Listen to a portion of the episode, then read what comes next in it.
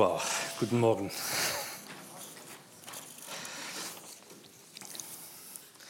Wie schon angekündigt oder anmoderiert, bin Paul Axt. Erlebe gerade meinen 49. Winter. Bin erlebe, äh, verheiratet mit Angela, die meisten von euch wahrscheinlich länger kennen. Und das letzte Mal, dass wir beide hier in der Gegend vorne waren, ist über 19 Jahre her. Und zwar bei unserer Hochzeit. Und die Gemeinde damals hat sich wirklich Hände und Füße ausgerissen, um hier 360 Leute unterzukriegen. Und haben das geschafft.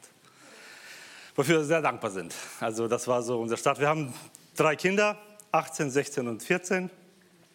Die sind natürlich zu Hause geblieben, viel zu cool, um mit den Eltern unterwegs zu sein. War das früher schön, macht die Kurse gepackt, fertig. Heute ist es rum. Alles klärchen, ja. Ich freue mich über die Einladung. Also Waldemar hat angefragt, danke ähm, für dieses Vorrecht, auch mal hier zu sein und am Wort zu dienen. Ähm, das Thema heute, ja, die Geschenke der sieben verschlossenen Türen, was hat das eigentlich mit Advent zu tun? Ganz sicherlich nicht mit den Adventstürchen, also das wäre zu flach. Wir kennen sicherlich das Wort von Jesus selbst, ich bin die Tür. Wir kennen von Jesus den Ausspruch, ich stehe vor der Tür und klopfe an. Wer mir heute auftut, bei dem ziehe ich ein. Adventszeit, wir warten auf die Ankunft eben dieses Herrn Jesus. Und wenn wir die Ankunft von jemandem erwarten, klar, man kann draußen warten, aber in der Regel, wenn wir Gäste erwarten oder Besuch erwarten, sind wir zu Hause hinter der verschlossenen Tür. Und wenn dann die Türglocke geht oder an der Tür geklopft wird, dann machen wir die Tür auf. Und deswegen hat dieses Thema ja, sehr viel mit dieser adventlichen Erwartung zu tun. Weil wir auch vielleicht in dieser Adventszeit vor so manch verschlossener Tür stehen oder sich vielleicht eine Tür zugetan hat in unserem Leben und wir gar nicht so recht wissen, wie gehen wir damit um. Und ich hoffe, dass diese Predigt, diese Gedanken, die ich zu diesen sieben verschlossenen Türen hatte, ne, das Buch mit sieben Siegeln oder eben diese sieben verschlossenen Türen, dass die Gedanken dazu dir in dem einen und anderen Punkt doch weiterhelfen mögen. Darum bete ich und der Herr möge es schenken, denn es ist sein Wort. Ich habe es nicht erfunden, nicht wahr? Also, ich lese zu uns zu Beginn erstmal die paar Verse aus den sieben Bibeltexten. Es sind sieben Geschichten, Ihr könnt euch gerne die Bibeltexte notieren und dann zu Hause nachlesen. Das wäre zu lang, alle die Geschichten komplett zu lesen. Wird zu den einen anderen Geschichte ein paar Hintergrundinformationen weitergeben, aber ansonsten beschränken wir uns auf diese Bibeltexte. 1. Mose 7, Verse 15 plus 16. Je zwei und zwei waren sie zu Noah in das Schiff gekommen. Ein Männchen und ein Weibchen, so wie Gott es befohlen hatte. Dann schloss der Herr die Tür hinter ihnen zu. Zweite Tür, 2. Könige 4, Vers 4. Dann geh mit deinen Söhnen in dein Haus und schließ die Tür hinter euch. Gieß das Öl in die Gefäße und stellt sie beiseite, wenn sie voll sind. Das ist die zweite Tür. Die dritte Tür ist in 2. Könige 4, Verse 32, 33 zu finden. Als Elisa im Haus eintraf, war das Kind wirklich tot. Es lag auf dem Bett des Propheten. Er ging ins Zimmer hinein, schloss die Tür hinter sich und betete zum Herrn.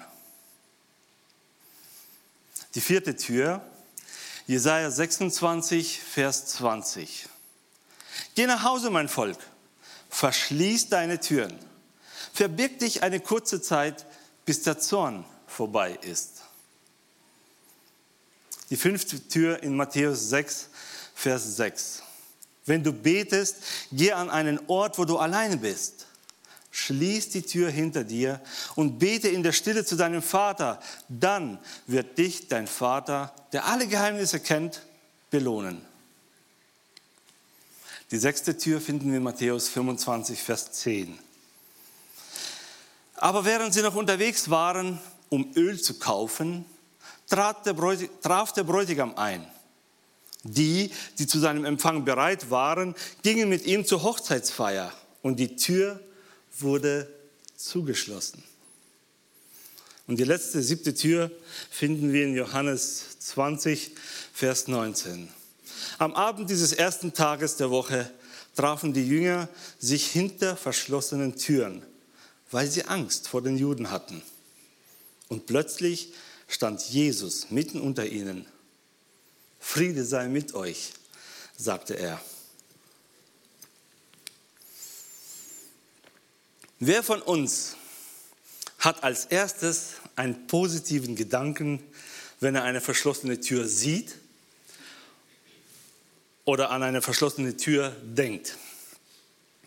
Ich glaube kaum jemand, nicht wahr? Es ist so, weil uns jede verschlossene Tür normalerweise zunächst ein Hindernis darstellt, eine Herausforderung, die mehr Denk- und Arbeitsaufwand bedeutet. Denn wir machen uns dann Gedanken, wie kriege ich diese Tür auf? Eine verschlossene Tür, ja, ohne Spezialkräfte, ohne den passenden Schlüssel nicht aufzukriegen.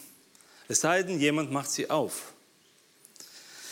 Klar, manche Türchen stellen für uns überhaupt gar keine großen Probleme dar, wie zum Beispiel so Türchen vom Adventskalender, die gehen ganz schnell auf. Aber so manche andere Tür, wie zum Beispiel ein Börsencrash oder Handelsbeschränkungen, Zahlungsunfähigkeit oder einfach nur 41 Grad Fieber, zeigen ganz schnell unsere Grenzen auf. Die Türarten, die uns so im Leben begegnen, sind vielfältig. Aber das Problem ist immer das gleiche, nämlich meine Position an so einer geschlossenen Tür. Die sieben Türen haben neben diesen sieben Geschenken noch drei weitere Gedanken.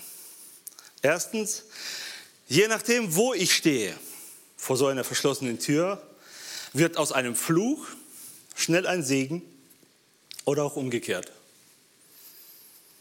Zwei weitere Gedanken. Durch den Glauben kann ich meine Position vor so einer verschlossenen Tür verändern. Und das ist etwas ganz Positives, weil es ist Veränderung möglich. Ja, wenn du vor so einer Tür gerade stehst, es ist nicht für immer so. Ja, wenn du an dem Herrn dran bleibst, eben durch den Glauben, wird er die Möglichkeit zeigen, entweder dass diese Tür aufgeht oder du die Gewissheit bekommst, ey, es ist die falsche Tür. Denn nicht durch jede Tür möchte man gehen, nicht wahr? So eine Gefängnistür, ich weiß nicht, so eine Gemeindetür ist viel angenehmer. Dritter Gedanke. Echte Veränderungen und echte Begegnungen geschehen immer hinter verschlossenen Türen. Alles andere ist nur Show. Schauen wir uns jetzt mal die sieben Türchen näher an. Erste Tür in 1. Mose 7, Verse 15 bis 16. Noah und seine Familie und dann der Rest der Welt. Hier zwei und zwei haben wir gelesen, waren sie zu Noah gekommen, in das Schiff, Männchen und Weibchen, und Gott hat es zugemacht. Nun stehen Noah und seine Familie und der Rest der Welt vor ein und derselben Tür, die zu ist von Gott persönlich verschlossen. Aber mit welch unterschiedlicher Auswirkung, nicht wahr? Erlösung und Gericht an ein und derselben Tür. Jetzt mal die Frage an dieser Stelle, sind die Menschen damals an den Wassermassen ertrunken? Auf den ersten Blick ja. Aber wenn man tiefer darüber nachdenkt, stellt man fest, nein, die Menschen sind zuerst an ihren Sünden ertrunken. Und deshalb waren sie nicht mehr in der Lage, ihre Situation richtig zu sehen und zu beurteilen. Als Noah sie warnte und zu guter Letzt anfing, sogar die Arche zu bauen, als letzte Mahnung zur Umkehr, war die damalige Welt völlig gleichgültig geblieben. Für die war es eigentlich schon gelaufen. Nicht, weil Gott so wollte, weil sie in der Fülle ihrer Sünden gar nicht mehr in der Lage waren, ihre Situation und das Reden Gottes richtig einzuschätzen. Statt Buße hatten sie nur Spott, Hohn, Gleichgültigkeit für Gott und sein rettendes Angebot übrig. Und daran sind sie zuerst geistlich ertrunken. Das Wasser vernichtete nur die körperliche Hülle der bereits toten Seelen. Aber was das Geschenk der ersten verschlossenen Tür?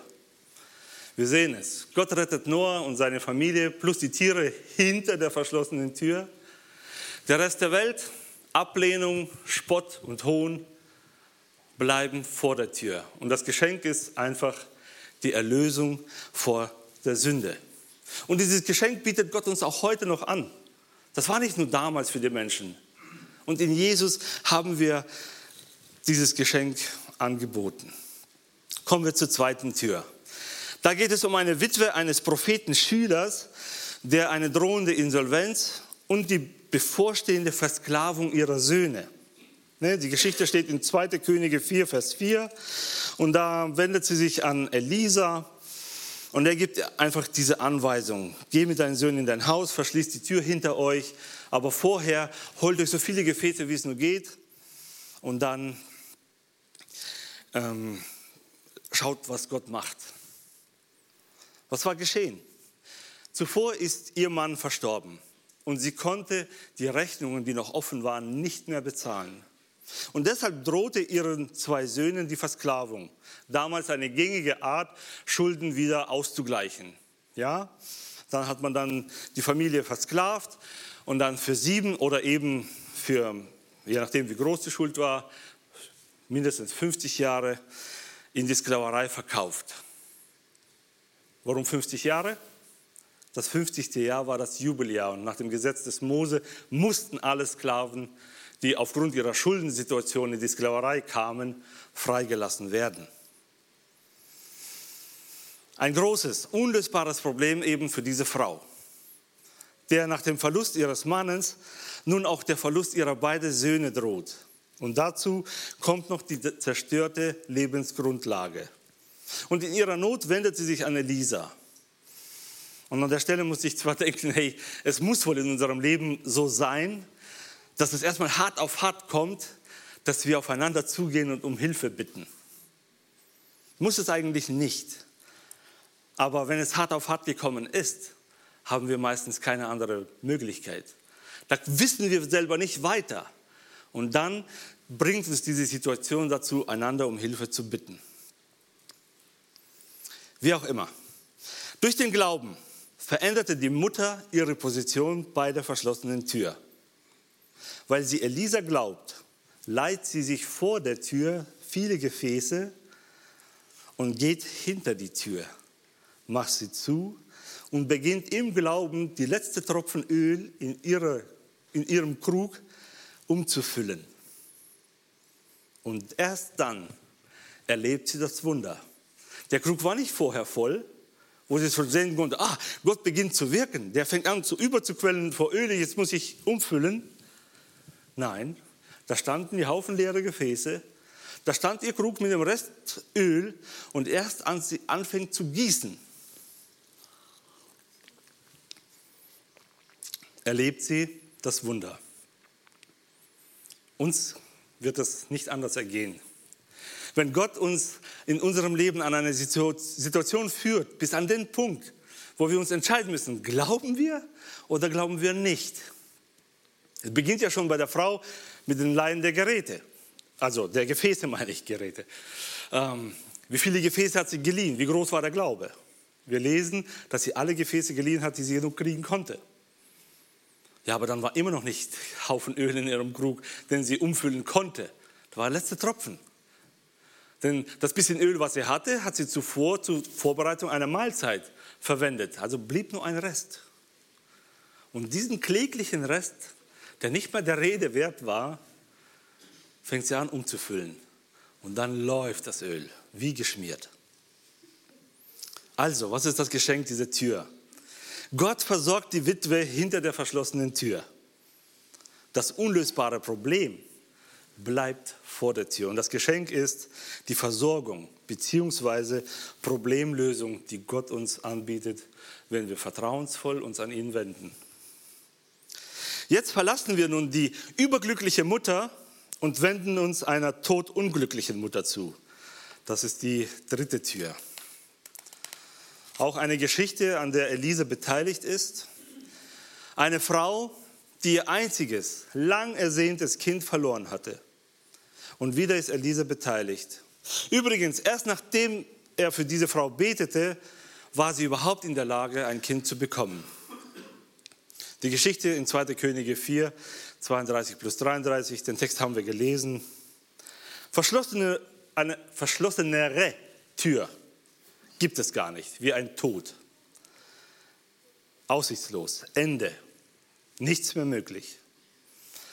Der Tod im Fall dieser Mutter besonders tragisch, weil jahrelang hatte sie diese unerfüllte Sehnsucht nach einem Kind und dann durch das Gebet des Elisa endlich schwanger geworden, Kind bekommen, gesund, großgezogen, war schon Jungschalter das Kind und dann stirbt es plötzlich. Als es dem Vater auf dem Feld half, klagte es über heftige Kopfschmerzen und starb. Nun, die kurze Zeit der Freude war nun alles vorbei. Scheinbar unwiderruflich, endgültig aus und vorbei, aber nicht für diese Frau. Sie gibt sich nicht mit der Trauer und der Verzweiflung hin. Nein, sie klammert sich an den Glauben. Dabei ist sie eine Heidin. Sie sattelt ihren Esel und reitet zu Elisa, im Glauben, dass er ihr bzw. ihrem Sohn helfen wird. Denn das hat sie ja schon mal erlebt. Er hat für sie gebetet und ein Jahr später hatte sie ein Baby. Von ihr, von dieser Frau, können wir lernen, dass es für uns scheinbare ungültige Situationen unsere Laufrichtung entscheidend ist. Was meine ich damit? Ihr Sohn starb in ihren Armen. Das lesen wir in dem Bibeltext. Sie könnte jetzt Folgendes tun. Das, was jeder in diesem Fall tun würde. Erstmal trauern, dann hingehen und die Beerdigung vorzubereiten. Alles, was damals notwendig gewesen ist. Das wäre die Chance. Das wäre das Normale, das Übliche. Aber was tut sie? Sie geht in eine ganz andere Richtung. Sie wendet sich an Elisa, um ihren Sohn das Leben zu retten. Rein menschlich betrachtet absolut aussichtslose Bemühungen die an den Wahnsinn grenzen. Jeder würde sagen, die Frau hat den Verstand verloren. Was wäre denn unser Rat, also unser Rat an Sie in dieser Situation? Liebe Schwester, finde dich damit ab. Jeder muss irgendwann mal sterben. Wenn die Zeit gekommen ist, dann ist es halt vorbei. Aber unsere Laufrichtung bestimmt oft das Ergebnis. Ich denke an so viele tote oder totgeglaubte Beziehungen, die nur deshalb tot bleiben, weil die Beteiligten in die falsche Richtung rennen. Sie bereiten die Beerdigung vor und feiern die Beerdigung der toten Beziehung auf irgendeine groteske Art und Weise, anstatt im Glauben sich dem Leben zuzuwenden und alles daran zu setzen, die Beziehung zu retten. Wäre diese Frau nicht zu Elisa geritten, wäre ihre Beziehung zu ihrem Sohn tot geblieben. Würde diese Mutter das scheinbar Unausweichliche akzeptieren, hätte sie ihren Sohn beerdigen müssen. Aber das tat sie nicht. Sie tat etwas ganz und gar Absurdes. Sie lehnte sich sogar gegen den Tod auf, voller Glauben. Und das meine ich damit. Unser Glaube verändert oft die Position vor so einer verschlossenen Tür. Vor kurzem stand sie hinter der verschlossenen Tür draußen, ihr Sohn tot. Und durch den Glauben geht sie hinter diese Tür und erlebt, wie ihr Sohn wieder zum Leben zurückkehrt.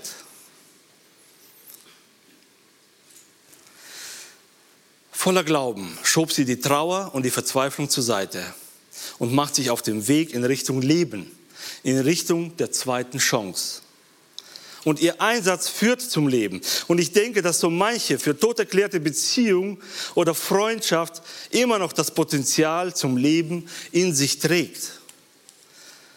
Was braucht's, damit es wieder auflebt?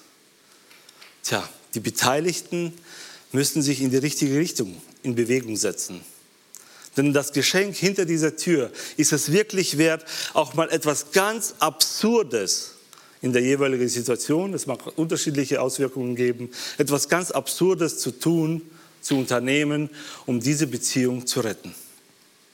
Also, Gott schenkt dem Jungen hinter der verschlossenen Tür zum zweiten Mal das Leben. Der Tod, die Verzweiflung, die Trauer müssen vor der Tür bleiben. Also das Geschenk der zweiten Chance ist das bei der dritten Tür. Kommen wir zur vierten Tür. Der Vers 19 aus unserem Text aus Jesaja, Vers, äh, Kapitel 26,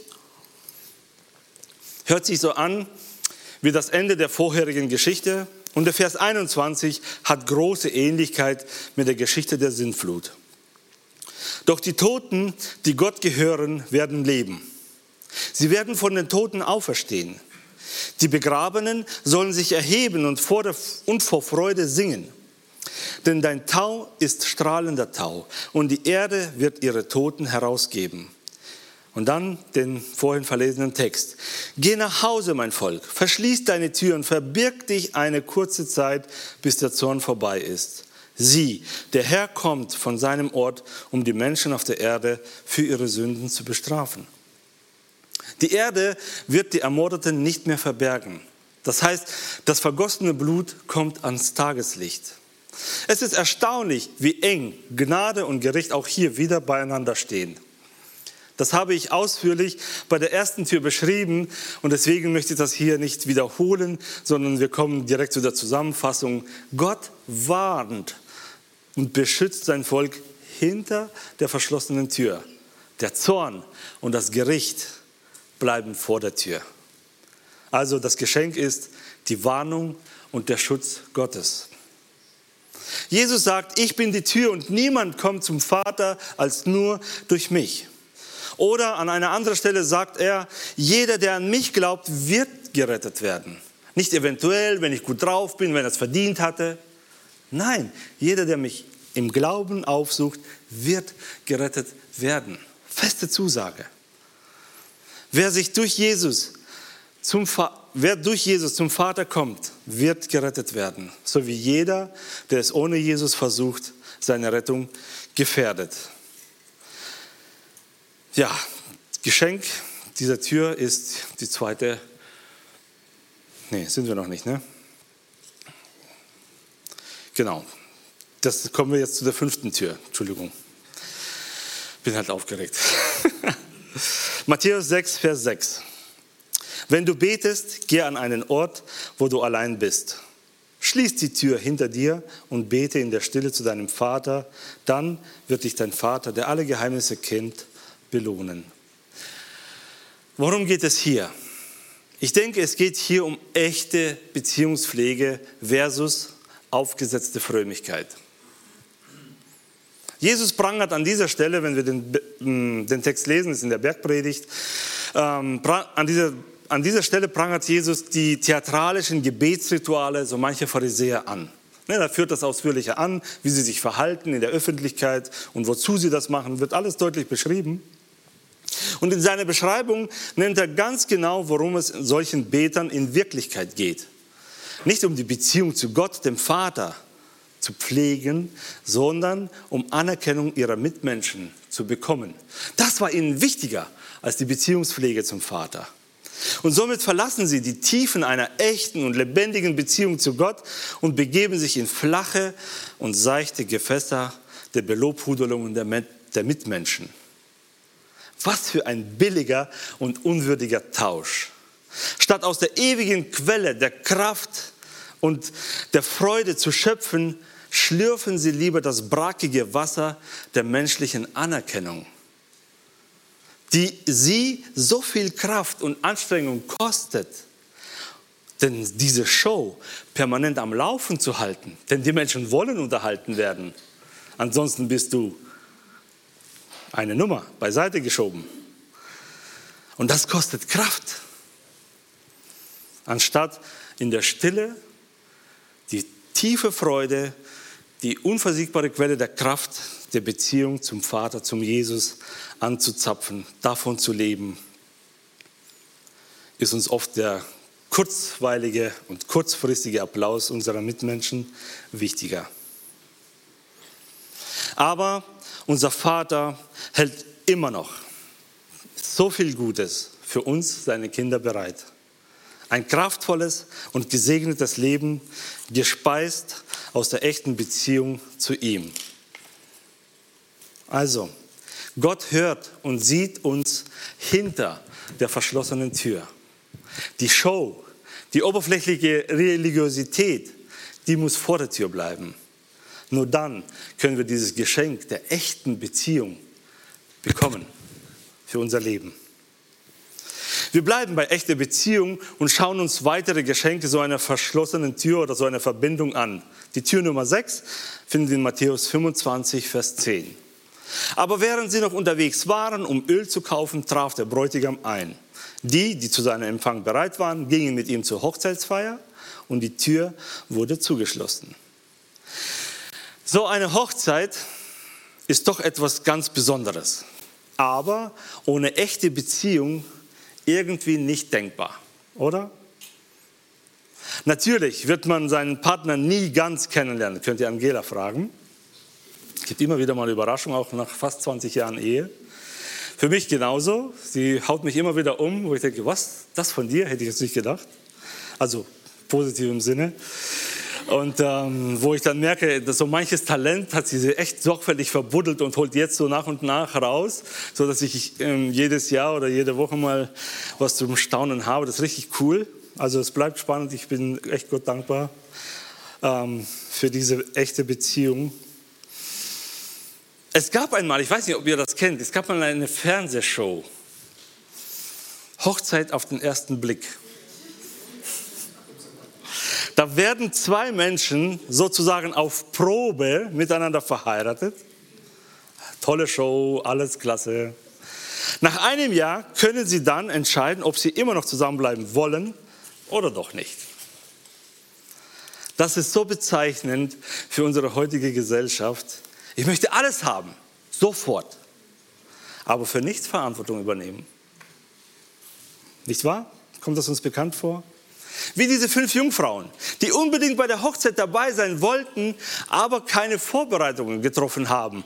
Oder äh, vielleicht auch zu bequem waren, diese extra paar Kilo Öl mitzuschleppen. So tun, als ob. Das läuft bei Jesus nicht.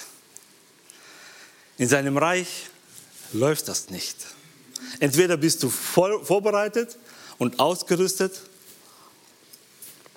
oder du wirst vor der verschlossenen Tür warten müssen. Wenn du vorbereitet bist, dann wird, dann wird dir nichts im Wege stehen und verhindern, dass du bei den Gästen auf der Feier dabei sein wirst. Nur mal gucken ist nicht. Jesus bringt dieses Beispiel auch, um uns klarzumachen, dass es sich lohnt, ihm verbindlich nachzufolgen. Es lohnt sich, ein paar zusätzliche Kilos an Ölreserven den ganzen weiten Weg mitzutragen. Denn nur so wird man auch an der Feier dieses Festes teilhaben können, weil man immer wieder Öl nachgießen kann und nicht erst losrennen muss und welches kaufen. Und wie ein Brautpaar sich verbindlich füreinander entscheidet, so ist in Jesus das göttliche Ja, ich will für dich zu uns Menschen schon längst gesprochen und am Kreuz mit Blut unterschrieben. Es gilt. Wenn dann du dein persönliches Ja, ich will zu diesem göttlichen Ja, ich will gibst, dann entsteht diese lebendige, tragfähige, kraftvolle, liebevolle Beziehung. Sonst nicht. Sonst wird es eine Show bleiben. Das sind die zwei Geschenke hinter der sechsten Tür. Gott feiert mit seinen Kindern hinter den verschlossenen Türen. Alle, die sich gegen ihn entschieden haben, bleiben leider vor der Tür. Geschenke, Freude und Treue. Kommen wir zu unserer letzten Tür. Die Tür Nummer sieben verbirgt ein großartiges Geschenk, aber dazu später. Die Situation ist uns klar vor Augen. Jerusalem am Ostersonntag. Ne? Karfreitag ist rum, Jesus ist in der Gruft bestattet, großer Stein davor. Die Jünger voller Angst. Was machen wir jetzt? Ne? Sorge darum, dass auch sie vielleicht auch ähm, durch die Juden, äh, durch diese Pharisäer ähm, ausgeliefert werden. Und inzwischen hat die Angst die richtig fest im Griff. Niemand denkt mehr an die Worte Jesu, die er ihnen paar Wochen, paar Tage vorher gesagt hat. Ich muss sterben, aber ich werde wieder auferstehen. Das haben sie damals gar nicht verstanden, was er damit meint. Johannes 20, Vers 19. Am Abend dieses ersten Tages der Woche trafen sich die Jünger hinter der verschlossenen Türen, weil sie Angst vor den Juden hatten. Und plötzlich stand Jesus mitten unter ihnen. Friede sei mit euch, sagte er. Die Jünger sehen Jesus nicht mehr. Sie können nicht mit ihm sprechen. Ja, sie spüren nicht einmal seine Anwesenheit. Alles ist vor dieser Angst und Trauer erfüllt. Solche Momente kenne ich auch. Obwohl ich weiß, wie die Geschichte ausgeht, überfallen mich manchmal auch solche Situationen. Und wenn ich nicht in die Gegenwart Jesu gehe, mich dahin begebe, wird so eine Anfechtung schnell zu einer Bedrohung. In der Bibel lesen wir, wer Angst hat, der hat die Liebe nicht. Die Liebe aber vertreibt die Angst. Für die Jünger damals war es schwierig, ihre Liebe zu Jesus aufrecht zu erhalten, weil sie ja doch nicht wussten, dass er auferstanden ist. Sie konnten das nicht bei Matthäus, Markus, Lukas, Johannes nachlesen. Sie haben es erlebt, wie er gekreuzigt wurde, das haben sie gesehen. Wie er in die Grabhöhle getragen wurde, wie der Stein davor gerollt wurde, das haben sie gesehen. Die Geschichten, die wir haben, hatten sie noch nicht. Die hatten sie gerade geschrieben, ohne es zu wissen.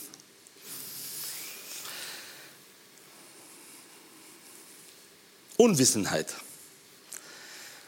Das war der Problem. Die wussten es nicht mehr. Unwissenheit ist unser Problem heute nicht. Wir wissen es besser als die Jünger damals. Aber warum packt uns manchmal die Angst doch? Genau das Gegenteil ist unser Problem. Zu viel Wissen. Egal. Die Wissensinformationsquelle hast du in der Hosentasche. Zu jeder Zeit kannst du da reinschauen, was in der Welt los ist. Und was da los ist, ist wenig ermutigend. Zu viel Wissen ist unser Problem. Warum uns die Angst manchmal fest im Griff hat. Warum wir den Blick auf Jesus verlieren zugedröhnt von den ganzen blöden Nachrichten.